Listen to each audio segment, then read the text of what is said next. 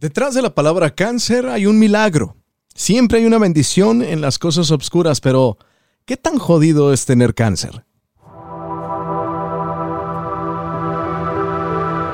Bienvenidos a un episodio más en este podcast de Galleta del Cielo, en el cual nuestra intención de este episodio pues es hablar de un lado crudo, un lado que a veces no se, no se habla o no se escucha directamente de un familiar, por la razón del no pienses así, no digas esas cosas, te hace daño, etcétera, etcétera, etcétera. Pero el cáncer de por sí trae una energía muy baja, una energía negativa, llena de preocupación, de estrés, de qué va a pasar, de que no quiero que, mi familia eh, batalle, de que no quiero que estén sufriendo, de que no estén llorando. Y voy a empezar a ocultar emociones y ocultar eh, muchísimas cosas que están pasando al mismo tiempo. Pero para eso Vamos a tener una invitada, vamos a tener varios invitados durante este episodio, pero una de ellas que la ha, la ha luchado, pero bastante. Ella vive en México, pero no voy a dejar que se presente ella de una mejor manera para que tú la conozcas. La has visto en los medios de comunicación tanto en México como en Estados Unidos a través de Primer Impacto, etcétera, con algunos reportajes que han hecho sobre ella, sobre lo difícil que ha sido esta jornada del cáncer. Aunque ella podemos sentirlo en su, en su voz que vas a escuchar a continuación. No está como que muy mal, sigue el cáncer en su vida y eso la pone mal. Lucero Vega, ¿cómo estás? Dulce. Hola Ever, muy buenas noches. Pues me encuentro estable. me encuentro estable el día de hoy. Este, todo parece marchar un poco bien el día de hoy. No, no fue un día tan malo. Eso. ¿Y qué es un día malo? Para empezar. Híjole, pues un día malo es, mm, por ejemplo, a mí me pasa que yo, bueno, pasé por ocho quimios y quedé con secuelas en las manos, eh, quedé con una neuropatía y cuando me levanto en las mañanas mis manos amanecen como trabadas, eh, la mayor parte del tiempo mis dedos están hinchados, entonces, este, pues el día de hoy no fue tan malo porque no tuve esos síntomas, ¿no? Es, esto es así como que a veces sí, a veces no, pero pues uno se acostumbra un poco. Oye, Lucero, tienes muchísimas personas que, que te han seguido durante esta jornada, esta nueva experiencia en tu vida, pero vamos un poquito atrás del cáncer. ¿Cómo era tu vida? ¿A qué te dedicabas? ¿Qué hacías? ¿Cómo cotorreabas? ¿Cómo la pasabas con tus amigos? ¿Con, eh, con tu pareja? ¿Con tu familia? ¿Cómo era? Lucero en aquel entonces? Lucero antes del cáncer era una persona, siempre ha sido una persona extrovertida, pero en ese momento, en la primera etapa de, mi enfermedad, estuve con una persona que pues no me dejaba ser yo misma. Entonces, pues, aparte de tener la enfermedad, pues Lucero era una persona apagada, cohibida, y pues bueno, mm, yo antes de la enfermedad pues trabajaba en el medio del modelaje, me gustaba pues trabajar de decán. Eh, Lucero había egresado de la facultad de Derecho, pero pues pausó sus estudios por, por todo este tema, ¿no? Er, eh, siempre he sido una persona así como muy, pues sí, como que le gusta el despapalle y todo, pero digamos que en la primera, o sea, de primera instancia, eh, con la enfermedad, pues como que esa lucero se, se apagó un poco, ¿no? Pero antes de eso, pues ya, ya tenía un poco esa personalidad, pero la, la pareja y la enfermedad no me dejaban ser yo misma. esa piedrita en el camino, ¿no? Sí, sí, la verdad es que, que sí, sí, este, de hecho yo tenía como una idea muy errónea de que pensaba así como de que, ay, pues tengo que estar con él porque él me aceptó en la enfermedad y después ya nadie va a querer estar conmigo, o sea, ideas tontas, ¿no? Porque pues uno al, al tener la enfermedad a veces se menosprecia y se quita el valor como persona, entonces pues yo pasé por esa etapa como de conmiseración con mi persona y pues no la pasé muy bien pero pues también eh, creo que en esta etapa en la que me encuentro es una etapa de crecimiento y evolución. En esta etapa de crecimiento y evolución, hablas de días difíciles físicamente. emocionalmente creo que a lo que hemos visto en tus redes sociales y, obviamente en los medios de comunicación, en las historias, en las cosas que se platican de persona a persona sobre, eh, sobre tu persona, la has pasado no tan bien emocionalmente, pero el cáncer, en sí la palabra cáncer, una vez que empieza a apagar a la lucero que conocíamos o, que la gente, que el mundo conocía antes, el cáncer empieza a envolver y a sacudir tu vida. ¿Qué preguntas son las que una, una mujer como tú empieza a tener en los primeros días, primeras semanas del diagnóstico? ¿Qué miedo se enfrenta una mujer como tú en esos primeros días, semanas? Yo creo que todas las personas cuando escuchan la palabra cáncer automáticamente piensan en la muerte, ¿no? Entonces, eh, bueno, fue una manera como medio extraña la manera en la que yo, yo me enteré porque todos ya sabían y no me querían decir. Entonces, yo, bueno, yo, yo soy de Querétaro y me estoy tratando en la Ciudad de México, entonces, pues yo llego con los médicos allá y ellos ya sabían, entonces yo les dije, bueno, ¿y qué tengo? Porque pues nadie me quiere decir. Y que me dicen, es cáncer. Y yo así como de, no, o sea, es llorar así incondicionalmente todo el tiempo. Me acuerdo que estuve más o menos llorando como pues una semana, ¿no?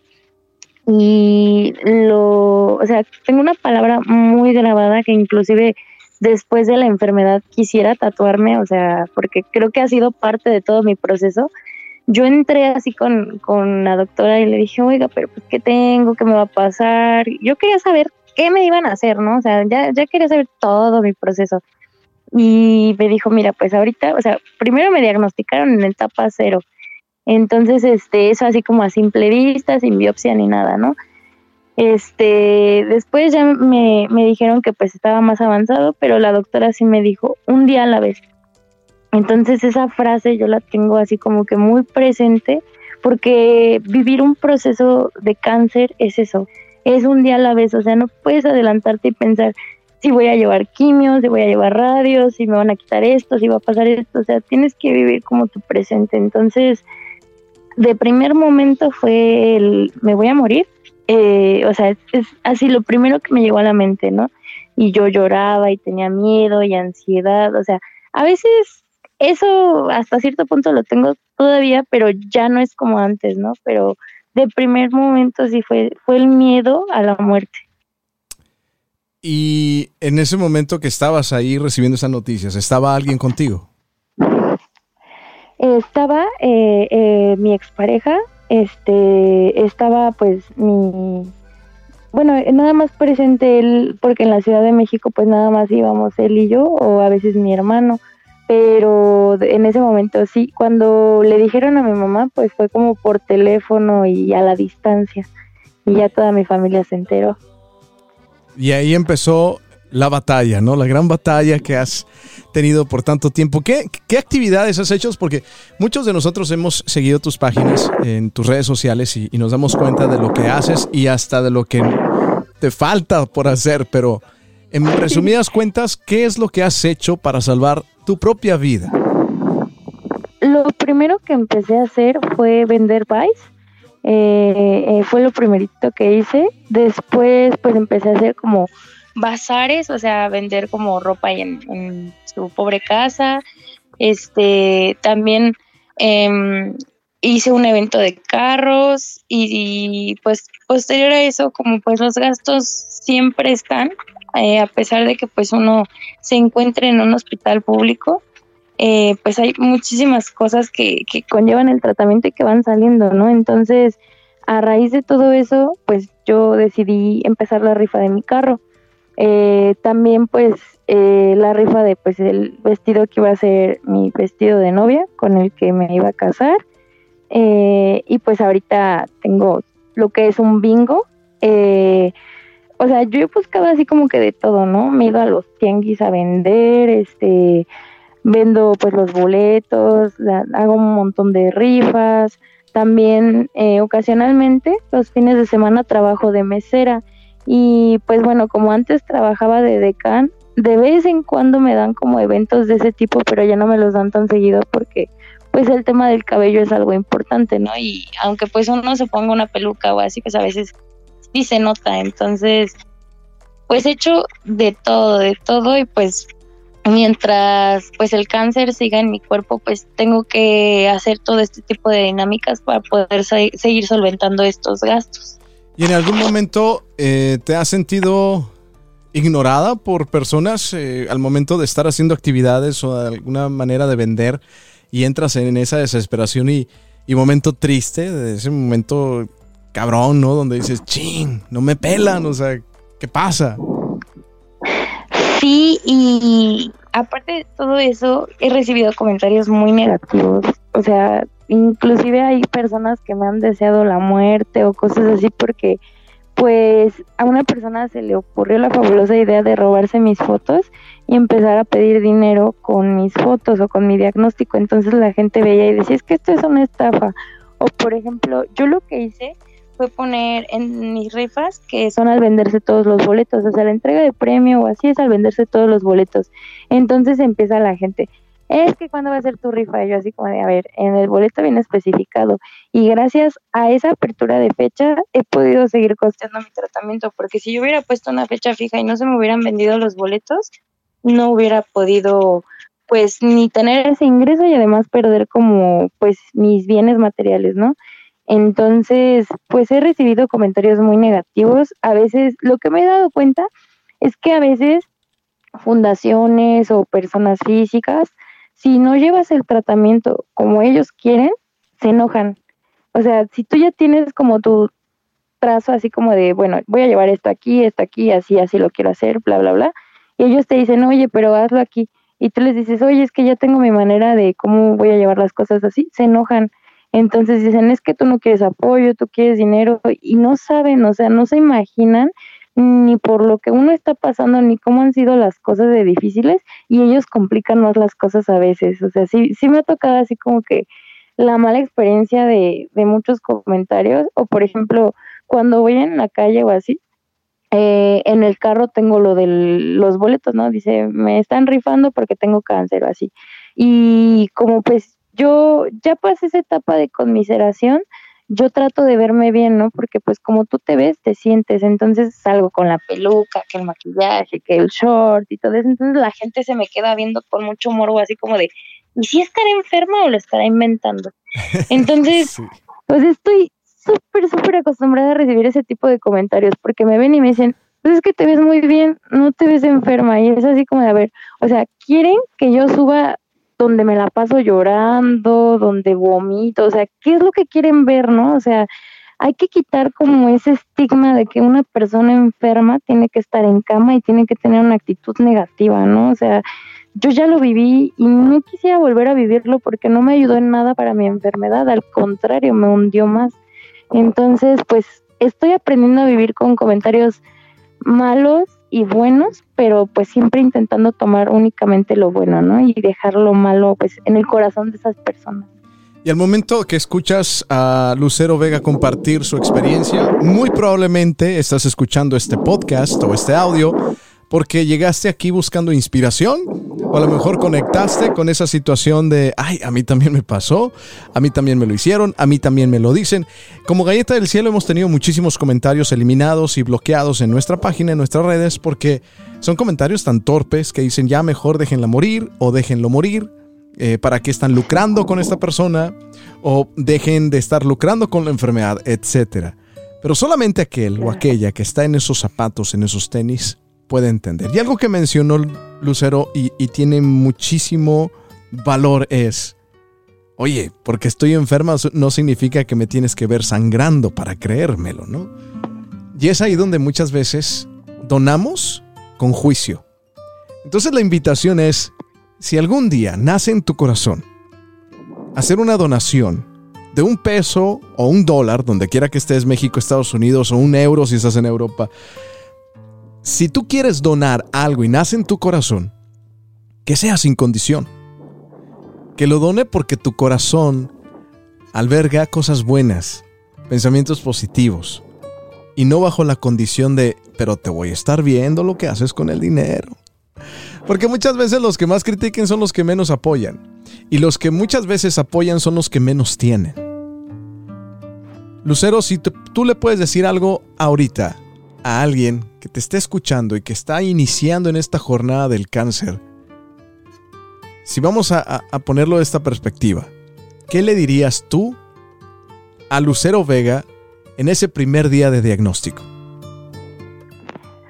Pues yo le diría que el miedo es algo inevitable, que se permita sentir todas las emociones que crea que son necesarias, que no se guarde nada, que si tiene que llorar, que llore, pero que nunca se rinda, que al final del día siempre va a haber una solución. No importa de qué tan descabellada sea la idea, pero al final del día siempre, siempre va a mejorar el panorama. Entonces, eh, yo creo que eso es lo que yo le, le diría.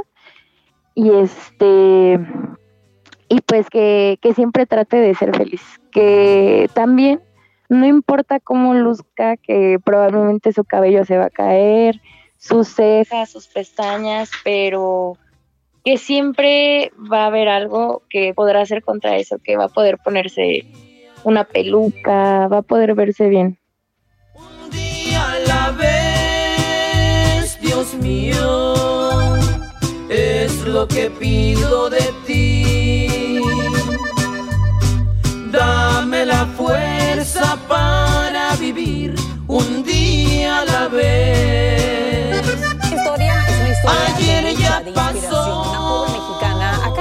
su boda, está vendiendo su carro y en medio de toda la desesperación está rifando su vestido de novia al mejor postor. Su meta, conseguir fondos para un tratamiento de cáncer. Y justamente arrancamos el año con ella, nos conectamos con Lucero y Tamara Vega. Bienvenida a la edición digital, Lucero. Hola, muy buenas tardes. Muchas gracias. A ti eres un ejemplo de lucha para comenzar este año. Cuéntanos cómo ha sido este proceso. Eres una mujer muy valiente. ¿Qué pasó con tu novio cuando se enteró que tenías cáncer de mama? Eh, bueno, pues al principio mostraba como un poco de empatía, pero pues después me empezaba a echar las cosas en cara. Este, después ese apoyo pues era como más como una obligación y y pues dejamos de coincidir. Eh, recibí pues mucho maltrato psicológico y, y pues es la realidad como de la enfermedad, ¿no? O sea, ahí te das realmente cuenta como pues si cuentas con las personas o no. Entonces, pues desafortunadamente, pues todos los planes que teníamos, eh, teníamos este unos negocios y todo, pues se fueron a este, pues a la basura, ¿no? Pero pues creo que eh, desde que yo inicié mi proceso con él, pues vivía también como mucha tormenta porque tenía que estar bien emocionalmente y con él pues me la pasaba como peleando, ¿no? Entonces... Me imagino, muy difícil.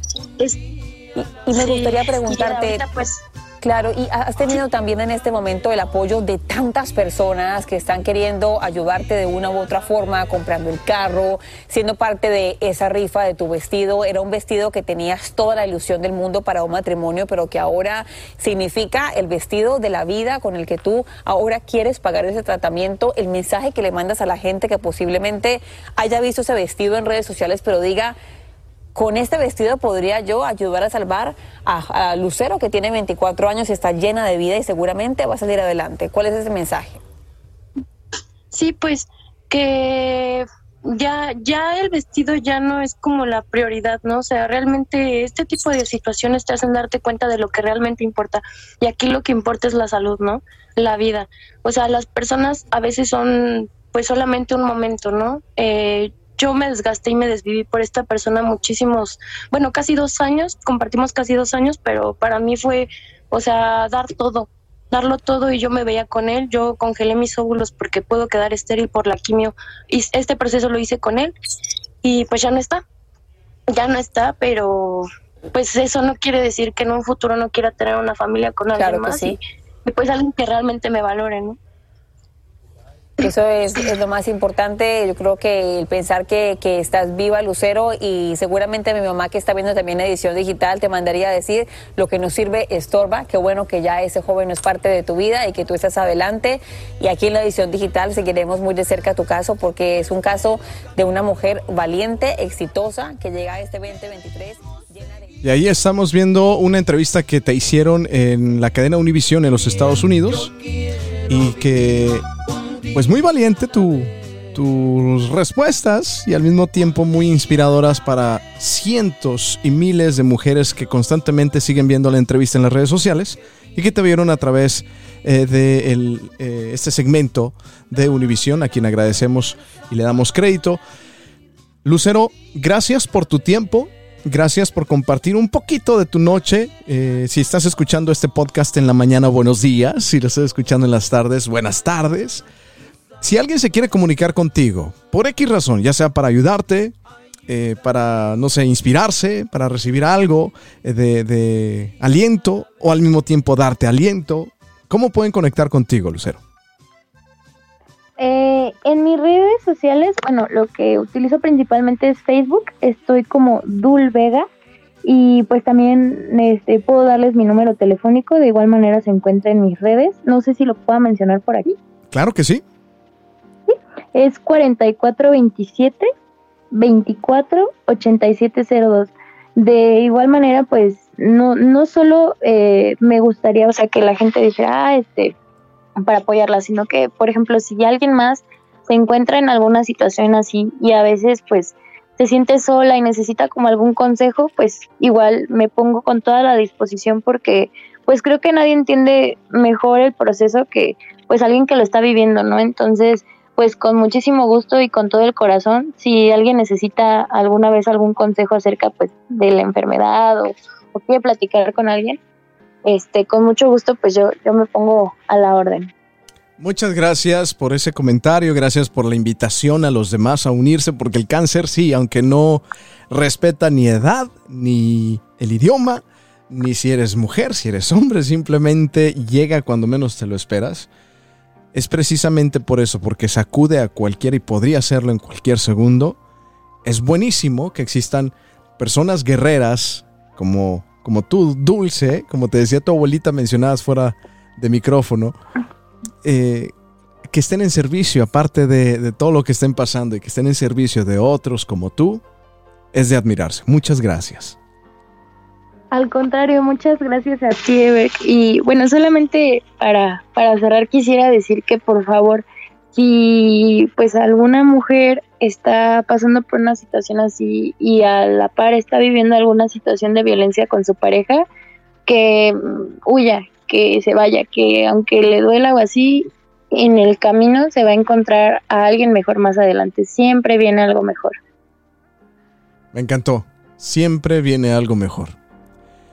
Porque el cáncer casi nunca viene solo. El cáncer muchas veces viene acompañado de algo más. Y ese algo más tal vez tampoco te vaya a gustar. Pero nunca es el pretexto perfecto para intentar hacerte daño, uno, o dos, para aceptar violencia de otro ser humano. Gracias, Lucero. Que Dios te bendiga muchas ganas. Recuerda, Galleta del Cielo está contigo. Toda la gente que te quiere está contigo. Y si tienes alguna actividad o algo, también estamos para apoyarte. Eh, vas a estar bien. Eso lo sabemos. Y también gracias por ayudar a las demás a estar mejor. No, pues al contrario, gracias a ti, Ever, y gracias a Galleta del Cielo por abrir este espacio. Ojalá que pues pueda aportar un poquito eh, desde pues mi, mi vivencia y pues muchas gracias por todo el apoyo. Gracias, muchas gracias.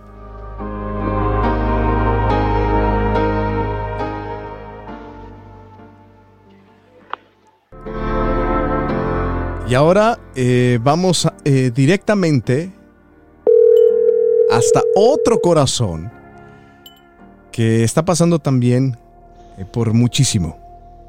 Mario, ¿cómo estás? Bien, ¿qué tal? Buenas noches, ¿cómo están ustedes? Estamos eh, creando este tipo de contenido, Mario, y gracias por aceptar la invitación. Eh, en este podcast acabamos de hablar con eh, Lucero Vega, con Dulce, una mujer que como a lo mejor ya te va a tocar escuchar en el podcast una vez que esté esto ya en las plataformas. Pues una historia muy, muy fuerte y al mismo tiempo inspiradora. Pero queríamos platicar contigo, Mario, porque eh, tú también tienes una historia fuerte. No necesariamente tiene que ver con cáncer directamente, pero es una necesidad urgente, difícil, en el cual otra vez retomando la idea de este episodio de Galleta del Cielo en podcast, estamos hablando de lo duro que es tener una condición. Con Dulce hablábamos del cáncer, contigo hablamos de otra situación. ¿Por qué no nos platicas, Mario, de dónde eres, dónde vives y cuál es el diagnóstico? Sí, mira, este, bueno, muchas gracias. Este, bueno, yo soy de México y vivo en la ciudad de Mesa, Arizona. Y, el problema que yo tengo, pues, más que uno son un poquito varios, pero el más difícil de todos es, uh, ocupo un trasplante de riñón y al momento hago hemodiálisis, que es lo que me mantiene vivo. Y bueno, pues todo, todo surgió a base del COVID. Me dejó hipertensión, como secuela, me dio neumonía, Ah, no sabía, pero era diabético. Entonces, cuando combinas la diabetes con la hipertensión, hacen que te destruya los riñones y fue lo que sucedió conmigo. Este, y pues también he tenido problemas ahorita también con la vista. Y pues el tratamiento que me hacen es doloroso, pero pues a la vez es una bendición porque es lo que me mantiene vivo. Tú estás otra vez en Estados Unidos, acabamos de hablar de, una persona que está viviendo la experiencia en México, tú estás acá en Estados Unidos. El, tratamiento es muy distinto, ¿no? Cuando estás en Latinoamérica, cuando estás en Estados Unidos. Sin embargo, pues tú también le has batallado para conseguir el tratamiento, ¿no? Así es. De hecho, cuando yo estaba um, en, un porcentaje de riñones bajos, uh, no me podían empezar a hacer la diálisis porque no tengo seguro médico. Entonces, lo único que me dijeron es que tenía que esperar a que mis riñones, el funcionamiento bajara al 10% o menos y llegar de emergencia al hospital prácticamente muriéndome para que me pudieran atender. Y así fue como sucedió eso. Oye, este, y, qué fácil, ¿no? O sea, vuelva cuando se esté muriendo, eh, nada más asegúrese que viene con el nivel menos de 10, por favor. Y tú, ah, no, gracias, pues sí, súper bien, yo sé, yo sé, yo sé revisarlo. Imagínate. Sí, no, pues yo cuando llegué al hospital ya estaba en el 6%. Ya de plano casi, casi no podía ni caminar porque tenía retención de líquidos. Para que te des una idea, estaba pensando en libras, eran 254 libras. Y ahorita, y ahorita peso como 170 libras, o más de 80 libras. Oye, wow.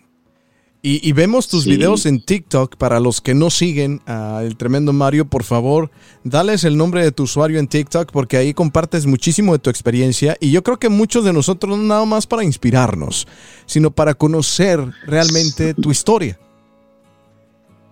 Así es, mira, este, me pueden encontrar a todos ah, en TikTok como Mario Alberto Núñez, pero la, eh, como lo escriben aquí en Estados Unidos, Núñez con la Z. N-U-N-E-Z, Mario Alberto Núñez. Y este, pues ahí he, compartido la experiencia, muchas de las veces no me quitan los videos porque están muy explícitos o este, pues me, he tratado de, de, hacerlo real, lo que estoy viviendo, nada más este, pues no puedo poner todo porque TikTok te quita esos videos. Sí, no le gusta, no le gusta, ¿verdad? Así como que, ay, no, es, es, muy sensible, perdón, pero lo voy a bajar. Ah, sácate con todas las cosas que ponen ahí, ¿verdad? Exactamente, ¿no? Es, es muy curioso cómo a uno um, que enseña los videos tales y como son, te los quieren quitar, sin embargo, ves otro tipo de videos que tal vez no deberían estar ahí, pero sin embargo los, los dejan ahí. No, no entiendo la verdad, pero así es esto. Este, y pues solamente lo que trato realmente, cuando empecé a hacer mis videos fue muy difícil al principio porque pues no podía ni siquiera hacer un video, este, me costaba mucho trabajo, sin embargo, poco a poco empecé a hacerlos y ya se ha vuelto un poquito ya más común el poder hacer videos y hablar de todo lo que sucede. A mí me ayudó ver a justamente otra persona no con problemas de riñones, pero con lo del cáncer. No sé si conoces a Emilio Ventacur. El de la voz así muy bonita. así como no. Sí, pues a mí, yo realmente no, cuando lo empecé a ver a él, no explicaba cómo es que podía ser tan positivo con pues, todos los problemas que él estaba lidiando, ¿no? Y tal vez porque yo estaba en ese momento pasando por una depresión muy fuerte. Este, tuve una depresión tan fuerte que pues llegó un momento que me quise quitar la vida. Pero gracias a Dios aquí estamos y, Dios fue el que me ayudó a salir de todo. Mario, y ese es un tema. Ese es un tema que queremos tocar en este podcast porque e iniciamos con eso. ¿Qué tan jodido es tener cáncer? Pero en tu caso no es cáncer, pero también tuviste un día muy malo, tan malo que, ¿sabes qué? Ya quedó todo. Y a veces decimos, los cobardes hacen esas cosas, pero oye, de verdad que necesitas tener mucha valentía para dar ese paso. Y, y hay, obvio, hay creencias religiosas que se, se, se no sé, se, se, meten aquí en el camino de la depresión y todo esto y cada quien tiene su opinión y se respeta, pero al mismo tiempo creo que otra vez, quien está en esos zapatos es quien es capaz de entenderlo. Mario, intentaste con tu vida por tu situación, pero... Sí, mira, este, yo estuve, para que te des una idea de, de cuando pegó el COVID, yo estuve en el hospital.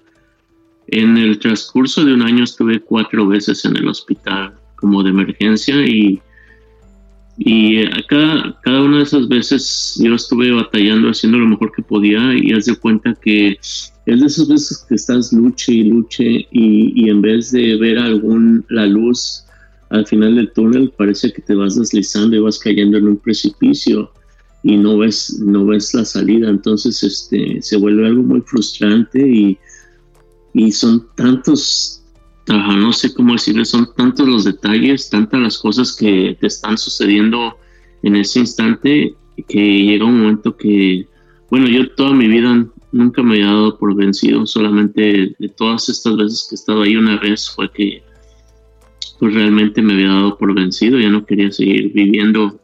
Este, sin embargo, pues lo único que te puedo decir, lo único que me ayudó a salir de esa depresión fue Dios. Este, no sé, hay personas que les ayudan de una forma u otra, ¿no? A mí el que me ha ayudado realmente es, es el estar cerca de Dios y, y tener que soportar, por ejemplo, como el día de hoy, hoy tuve hemodiálisis y solamente pues me estaban lastimando en la mañana porque me tenían que meter la aguja que es más grande que una normal y como no encontraban la vena no sacaban la aguja por completo, pero la tenían que mover de un lado hacia otro. Entonces eso es algo muy doloroso, que te estén enterrando una aguja, como, pues como las que usan para inyectar una vaca. Wow. Son gruesas, son, son grandes y, te la están, te la meten y después como no encuentran la, la, la vena, te la tienen que no sacar por completo, pero mover hacia un lado o hacia el otro y pues eso te está lastimando y, finalmente no habían logrado este, encontrar la vena, entonces tuvieron que sacarme la, aguja y parar el sangrado porque estás sangrando mucho. Entonces, y después me volvieron a meter otra aguja. entonces esa, es tener que aguantar ese dolor, este, y pues no queda de otra, es lo que te mantiene vivo, o sea, es aguantarte o, o que no te hagan la hemodiálisis y pues sin eso realmente uno no, no, no sobrevives.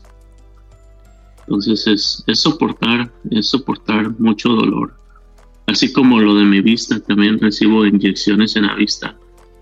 Y son tantas este, cosas que van pasando, ¿no? Una con otra. Sí, exactamente. Yo creo que una cosa te afecta, bueno, lo que es los riñones, me imagino, no sé si es igual con el cáncer, ¿verdad? Pero te afecta los riñones te afecta a otras cosas, te afecta la presión alta, te afecta a otros órganos, en mi caso tenía anemia, cuando estuve hospitalizado, la última vez que estuve hospitalizado me habían dicho que ya no iba a poder caminar bien, que iba a necesitar de una, un bastón o una caminadora, pero gracias a Dios con el esfuerzo puedo caminar sin eso, sin embargo no aguanto mucho tiempo caminando, aguanto como, pues yo ahorita aguanto más como 30, 40 minutos. Antes no podía ni caminar ni 5 minutos. Mario, ¿tú piensas que tu vida ha sido como un tipo milagro? ¿Tú te consideras un pues, milagro andante? ¿Un milagro con patas, como dicen por ahí? Para serte sincero, milagro no lo veo así. Yo lo veo más como misericordia que me ha tenido Dios y que tiene un propósito para mí. ¿Cuál es? Realmente no lo sé. No sé si algún día me pueda llegar a curar, a sanar o, o tal vez este, el tiempo que yo estoy aquí es para tal vez ayudarle a otras personas a, a tener esa fe, esa esperanza en que, que se puede luchar, que, que, mientras estés vivo tienes que seguir luchando y, y, verle el lado positivo a la vida en vez de verle el lado negativo. Porque si ves el lado negativo, eso no te va a ayudar a nada. Yo creo que al contrario, tú solito te estás sentenciando y solito vas a, yo creo que la gente muere más rápido cuando está deprimida, cuando está triste, cuando ya no, cuando deja de echarle ganas uno. Sin embargo, le echas ganas y tal vez tarde bastante tiempo, pero empiezas a ver un poquito de resultados y eso hace que te dé más ánimo, además el apoyo de las personas a tu alrededor, ¿no? No solamente tu familia, pero pues yo en mi caso, todas las personas que luego me, mandan mensajes o, me comentan en mis videos, este, me, dan muchos ánimos y hay personas que están viviendo algo muy parecido a mí o hay otras personas en otros casos que te das cuenta que su vida está, más complicada que la tuya. Entonces ahí es donde te das cuenta que siempre va a haber alguien que esté en tal vez viviendo algo más difícil que lo que estás viviendo tú. Entonces, de ese lado tienes que ver que no está todo tan mal, que, pues tienes que seguir echándole ganas mientras Dios te dé fortaleza.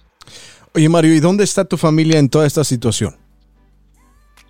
Mira, yo actualmente vivo con mi esposa, que es la única persona que trabaja, y mis dos hijos. Este, y todo lo que es mis, mis, mis padres y familiares están en México.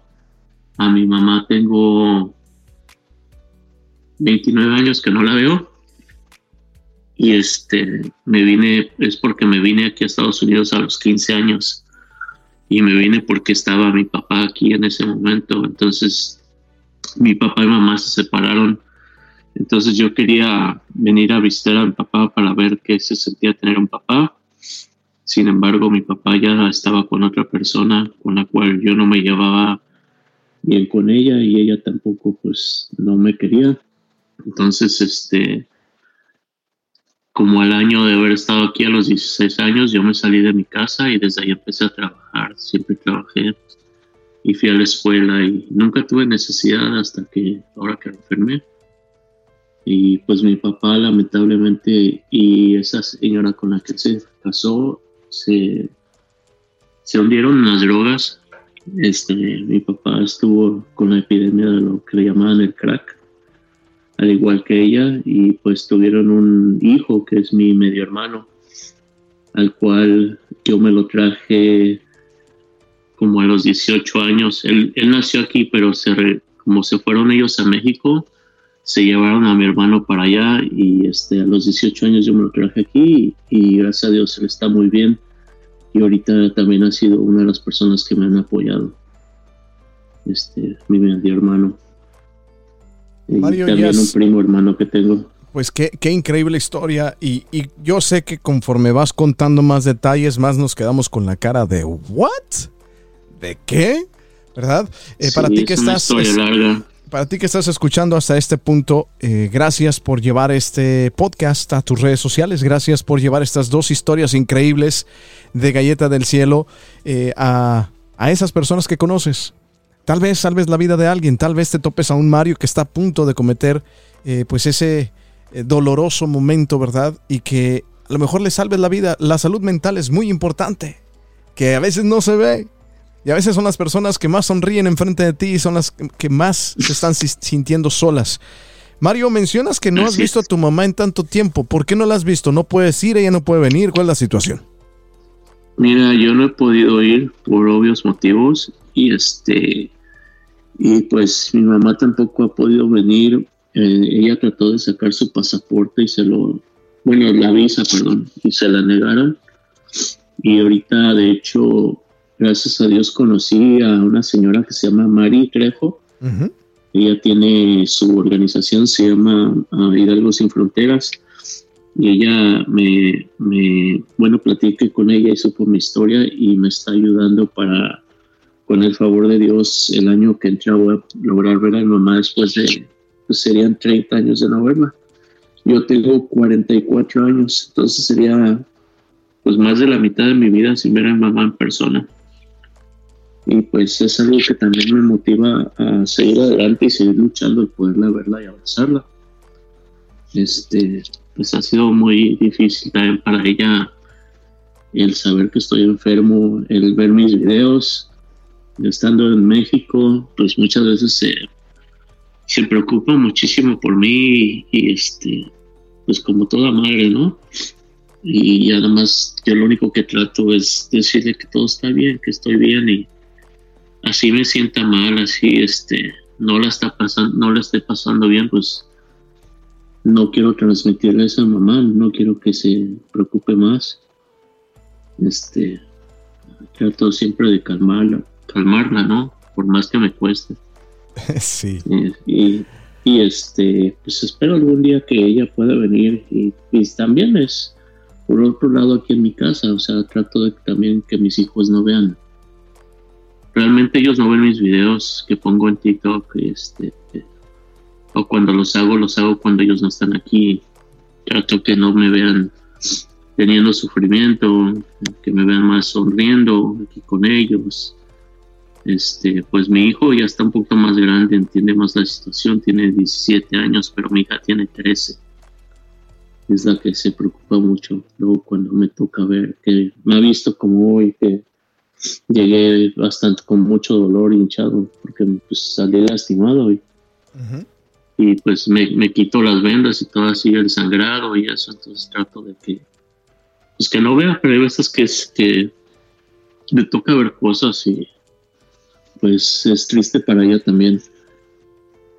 Pero pues no se puede hacer mucho más que tratar de decirle que estás bien, que, no pasa nada, que, que pues nada más salió la sangre poquita, pero que va a parar.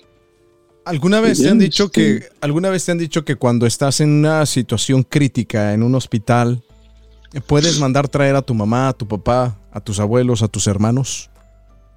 Ah, mira, una de las personas me dijo eso con mi mamá, este, pero ya me lo dijo ya que yo estaba fuera del hospital. Yo no sabía eso. y bueno, y las primeras veces que estuve en el hospital fue lo del COVID. Entonces esa vez no permitían a ninguna persona irme a ver, ni siquiera ni a mi esposa ni a mis hijas. Realmente fui solamente estoy yo solo con los doctores. Las, las primeras dos veces que fue en junio del 2020 y en diciembre de 2020, que fue cuando tuve la falla de riñones.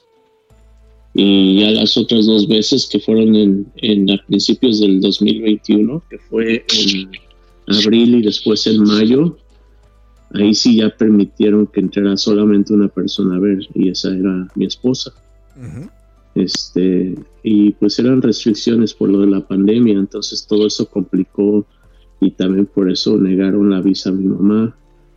Este, pues no había, pues realmente no había una excepción, ¿verdad? Yo creo que solamente si alguien fallecía es la única forma que los dejaban pasar, porque de otra forma que yo sepa, no. Este, y pues, si no ha sido una cosa, ha sido otra, lamentablemente. Pero pues, no sé, no se puede hacer mucho, solamente darle gracias a Dios que aquí seguimos y que pues porque darle gracias por cada día, ¿no? Es una oportunidad nueva. Hoy tuve un día difícil. Primeramente Dios, mañana va a ser un día más fácil y así lo tiene uno que ver, dejar. Mario, ¿qué le dices? Las cosas. ¿Qué le dices al Mario? Eh, así lo mismo le pregunté a Lucero. ¿Qué le dices al Mario eh, que está ahí en ese primer día del diagnóstico, esa primera vez que te dijeron lo que tenías, lo que estaba pasando, lo que iba a suceder, donde tu mente se volvió como que, ah, hay tantas preguntas, ¿qué va a pasar? ¿Qué va a suceder? ¿Qué le dices a ese pues, Mario? Mira, a mí lo que me sucedió, lo del COVID, realmente pues no me tuvieron ahí por el COVID porque no sabían ni siquiera qué es, qué, cómo resolverlo el COVID. Me tuvieron ahí por la neumonía. Este, no había tratamiento para el COVID. Pero cuando me sucedió los riñones, pues justamente antes de que supieran qué es lo que había pasado con mis riñones, ah, fue cuando me hicieron una biopsia. Entonces, este, yo para ese día de la biopsia, yo sentí que ya no iba a sobrevivir un día más. Y recuerdo solamente, sabes que, pues prácticamente les tuve que rogar que si le daban permiso al padre de la iglesia donde voy, que me fuera a visitar para que me pudiera confesar y pues realmente irme en paz. Y este, y después de tanto rogarles, eh, fue la única persona que, sabes, permitieron entrar y, y sí, llegó el padre y, me confesé y rezamos y me puso el, aceite de los enfermos, en los santos óleos. Y, y, ya este, solamente recuerdo que tuve la biopsia y pues al siguiente día, pues ya cuando desperté, pues estaba ahí, estaba vivo y, y ya después entró el, médico y, fue que me dijo lo que tenía. Él, como me lo dijo, me dijo, ¿sabes qué? Ya descubrimos este, qué fue lo que hizo que te fallaran los riñones y fue pues obviamente la, la diabetes en conjunto con la presión arterial, eso hace que destruyan tus riñones. Dice, y me dijo esa vez, uh, lamentablemente tus riñones están scarred o como le dirían en español como cicatrizados o secos. Entonces me dice, entonces lo que va a pasar con tus riñones poco a poco se van a ir empeorando, empeorando y vas a llegar a un momento que vas a ocupar un trasplante de riñón. Este, eso fue lo único que me dijo, ¿no? Y como él no sabía si tenía seguro médico o eso, pues ya fue lo único que me dijo. Y en ese momento también pues me dijo que la única buena noticia es que me iba a ir a mi casa. Y fue justamente antes de Navidad. Entonces logré pasar Navidad con mi familia después de que eso me sucedió. Lo que sí me sucedió también algo muy curioso es que esa noche que me hicieron la biopsia, da cuenta que yo no pude dormir toda la noche y solamente en mi mente escuchaba unos cantos que eran en latín en, ese momento no sabía qué se significaban. Y era, uh, decía Kiri eleison, Christe eleison, y se repetía una y otra vez. Y ya en la madrugada empecé a escuchar otro que decía Osana en excelsis. Um, cuando salí del hospital, lo primero que quise hacer fue investigar qué significaban esos cantos. Y este, Kyrie eleison, Cristo eleison significa Señor ten piedad, Cristo ten piedad. Y Osana en el Celsius significa como Dios en el cielo, en las alturas. Oye, oye, pero alguien los estaba cantando o, cómo? Yo los oía, yo los oía en, mi, en mis oídos, como si alguien me estuviera cantando al oído. No. Pero yo estaba solo en el, yo estaba solo en el cuarto. ¿En serio? Entonces, sí, eso hizo que cambiara mi vida para siempre fue que me acerqué todavía más a Dios y yo lo interpreté como si me tuvo piedad y me demostró que y estas, pues, frases es lo más grande que existe. ¿Estas frases tú ya las habías escuchado antes o no? Mira, yo el de Osana en sí, en la iglesia. Pero, pero no en latín. no en latín. O sea, este, en latín era la primera vez que tú escuchabas algo así. Osana sí lo había escuchado. En Excelsis no. Y este, lo que tampoco pues era eso de Kiri eleison, Christe eleison. Y me lo grabé porque pues se me repetía una y otra vez. Y yo fui, ¿cómo, cómo explicarte? Yo iba mucho a misa, iba a la iglesia ya, pero sin embargo no tenía un contacto tan cercano a Dios. Yo lo hacía más como para darle un buen ejemplo a mis hijos y y este, pues tratar de, de portarte bien, ¿no? Pero no iba con esa fe, nunca había ah, experimentado algo así. Y desde que me pasó eso, pues fue que cambió mi vida para siempre. Me, acerqué mucho más a Dios y también me di cuenta de algo. Desde ese momento yo le perdí miedo a la muerte. Yo no tengo miedo a morirme, realmente. Increíble. Y, sabes que algo muy similar, eh, bueno, no, no, no similar, pero sí pensamos que algo sucedió o algo escuchó o algo vio eh, mi sobrino Brian. En esos días difíciles donde también había el diagnóstico, donde tuvo un paro cardíaco, donde llegó a Dallas, etcétera. Había noches en las cuales él tenía mucho miedo, en las cuales él decía que alguien estaba ahí en la punta de sus pies, eh, donde él parecía que escuchaba cosas. Y obvio, para, para, uno que no está en la experiencia, pues podría o darte miedo o simplemente decir, bueno, es, parte del medicamento, a lo mejor un efecto secundario, está alucinando. Pero al momento de que, vamos pues, escuchando, sí, vamos escuchando historias como esta, como la tuya, y dices, wow, qué padre es estar vivo, pero también hay algo después de la vida, ¿no? Así es. No, pues mira, yo cuando cuento esa historia, yo me puedo dar cuenta en, las personas, ¿no? Hay personas que pues te creen y hay otras personas que tal vez piensan que solamente le estás inventando cosas o tal vez como para tratar de hacerlos creer en Dios, porque muchos de ellos no creen en Dios. Y pues otras gentes así también te, te buscan una explicación, ¿no? Este, una explicación como de ese estilo, ¿no? Que tal vez la medicina o o tal vez estaba solamente alucinando, qué sé yo. Pero pues solamente como dicen, el que lo vive es el que te puede contar la historia, ¿no? Y, pues no hay necesidad de, echar mentiras cuando estás viviendo algo así.